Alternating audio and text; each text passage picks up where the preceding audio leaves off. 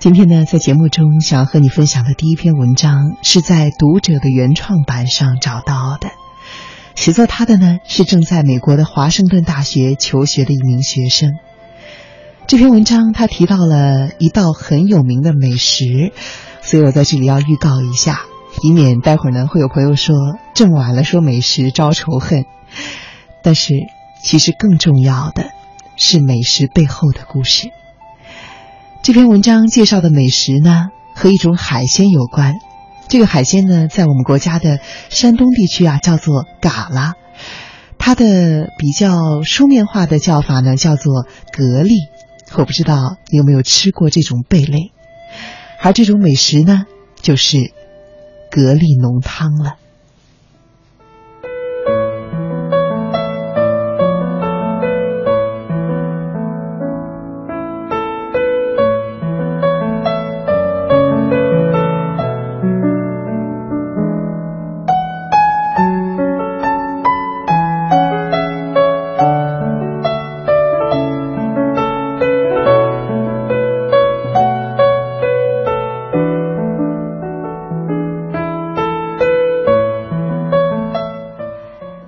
我最喜欢的蛤蜊浓汤，只有派克集市的一户小摊子煮得出。蛤蜊浓汤通体是乳白色的，稠而鲜美，里面有细小的芹菜、胡萝卜、红酒醋、黄油、奶油以及蛤蜊。它被做成速冻版、煮水即食、罐头版、开盖即食，还有现成版。付钱即食。这道汤呢是北美洲最最常见的汤饮，在食堂、餐厅、超市和路边摊儿到处都有。可是，我仍然喜欢就去那一户小摊子，品尝这样一道蛤蜊浓汤。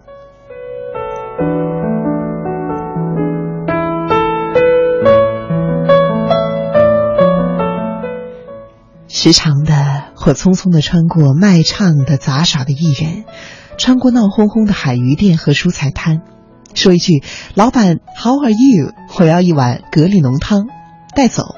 然后呢，再匆匆的原路返回。回到学校，扎下头，继续的温习功课，或者打工。我对自己说，学费这么贵。不压榨式的吸收学校的资源就太傻了，年轻这么短，铺张浪费了时间再后悔就太晚了。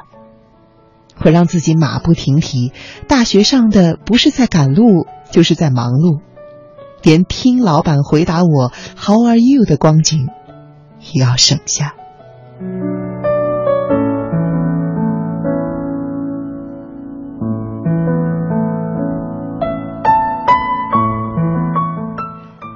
有一天，凌晨四点五十分，我结束了营销课的小组会议，走出图书馆的时候，天已经在由暗转明了，没时间睡觉了。我干脆直接就去派克集市喝蛤蜊浓汤。Seattle，也就是西雅图，是西太平洋的港口城市，海面上停泊着船只，楼宇林立。他们之间有一块过渡区，叫做 Pike Place Market，也就是派克集市了。派克集市在《西雅图夜未眠》还有《晚秋》这些电影中都出现过，它是西雅图最最著名的景点。听说啊，几十年前渔民打鱼归来，在岸边上摆摊，客流量引来了菜农，客流量翻倍之后，又引来了手工艺者。流浪琴手和算命女郎。再之后，在这里的各色人种纷纷现身，说着口音浓重的英语，在这儿支个摊子，兜售本国的特色小吃。人太多了，政府难以管理，就在这片海边搭了长棚子，竖一只牌子，写上“派克集市”，对街呢，也就热闹起来了。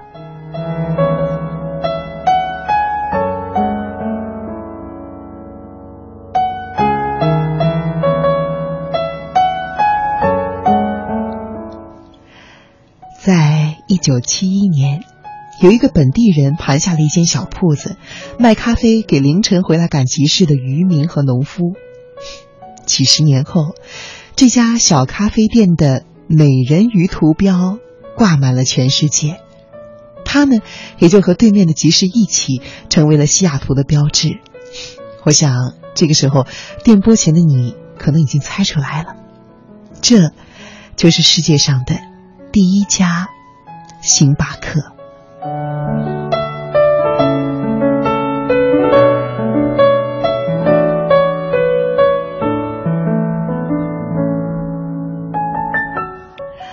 说回来，格力浓汤吧。其实那一次去那家店，是我头一回在天还没有亮的时候就来了。这间小铺子夹在鱼店和蔬菜店中间，狭小的只能够装下一个吧台和两张椅子，但是。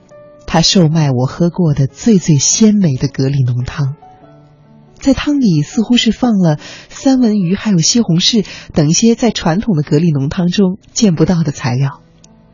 店主说，他平时就喜欢瞎丢一些新东西在汤里，自己觉得不难喝，就这么卖。我十分兴奋，路也不敢了，就坐上了吧台前的高脚椅。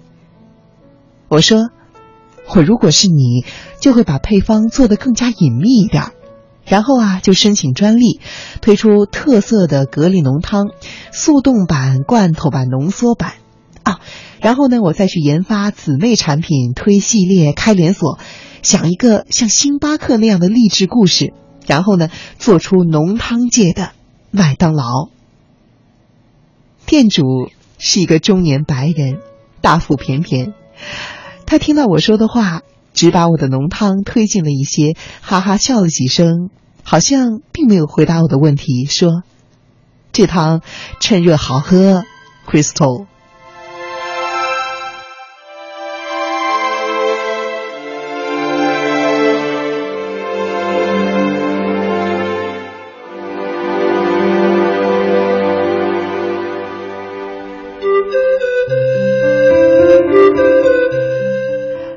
我怀疑他没有听懂我伟大的商业设想，我就说，这么好喝，就在这一碗一碗卖，太可惜了。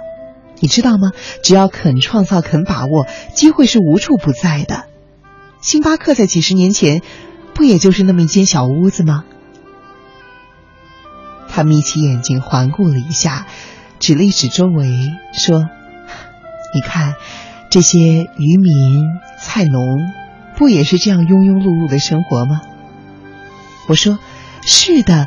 可是落实到每一天，你只要这样继续的做事儿，像现在一样，然后在心里悄悄的埋一个大梦想，脚踏实地的向他缓缓靠近，总有一天你会和他们不一样的，你会成功的，你会成为大富翁的。他说：“我是想说，你看。”这些渔民、菜农，他们庸庸碌碌的，他们多快乐。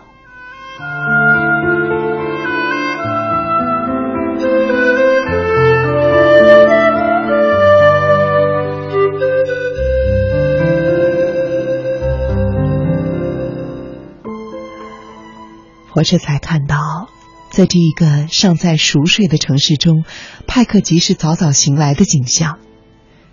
海鱼店外面泊着卡车，渔人卸下新鲜的海货，扎好马步，你扔给我，我扔给他，再由队伍尽头的扔上货架。他们齐声吆喝，一呼众应，就好像是小学课本里描绘的安塞腰鼓。往里走一些，蔬菜水果店排排站，果农不甘被渔民抢尽风头，也靠扔来摆货。扔歪了，水果在地上打着滚前进。果农一路喊一路追，众人哈哈大笑。果农呢，捡起水果也跟着笑，真是太热闹了。我也不由动脚，跟着吆喝，踩着节奏。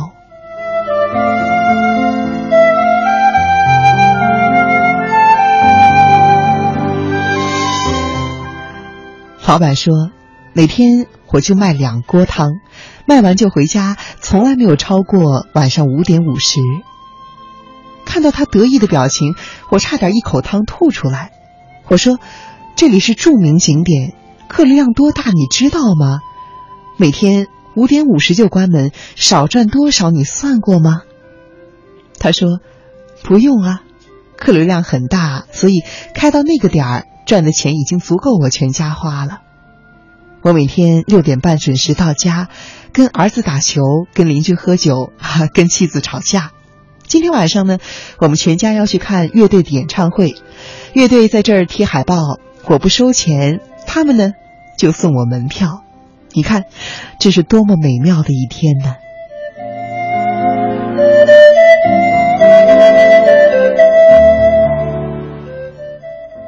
我一面喝着浓汤，一面看着他烧热铁板，放肉饼，放培根。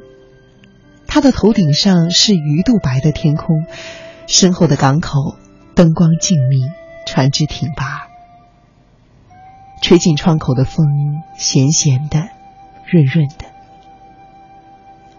我依稀记起，有一次我催他快点添汤的时候，他对店里的顾客说。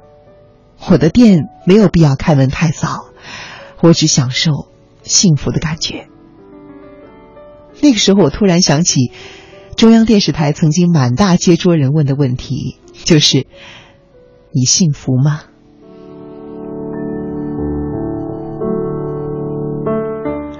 我对老板说：“哎，中国现在流行街拍问你幸福吗？到时候我也想录一个西雅图版，可以来问你吗？”他回答说：“当然了，但是你得允许我向十三亿人展现我的店铺和舞姿。”我说：“求之不得，一言为定。”可是最后，因为学业太忙、打工太忙、找实习太忙、写文章太忙，我把这个计划早就给忘了。直到有一天，我匆匆的去买浓汤，被老板挡住去路。他拿着一台小型的摄像机，对于我说：“Crystal，你还记得那个问题吗？请回答，你幸福吗？”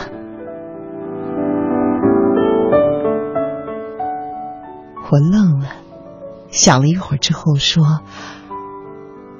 我很努力。”还有一句话是在我心里的：“我很努力。”但我幸福吗？这是这篇文章的结尾，而这个问题，我同样想问电波前的你，以及这一头的我自己。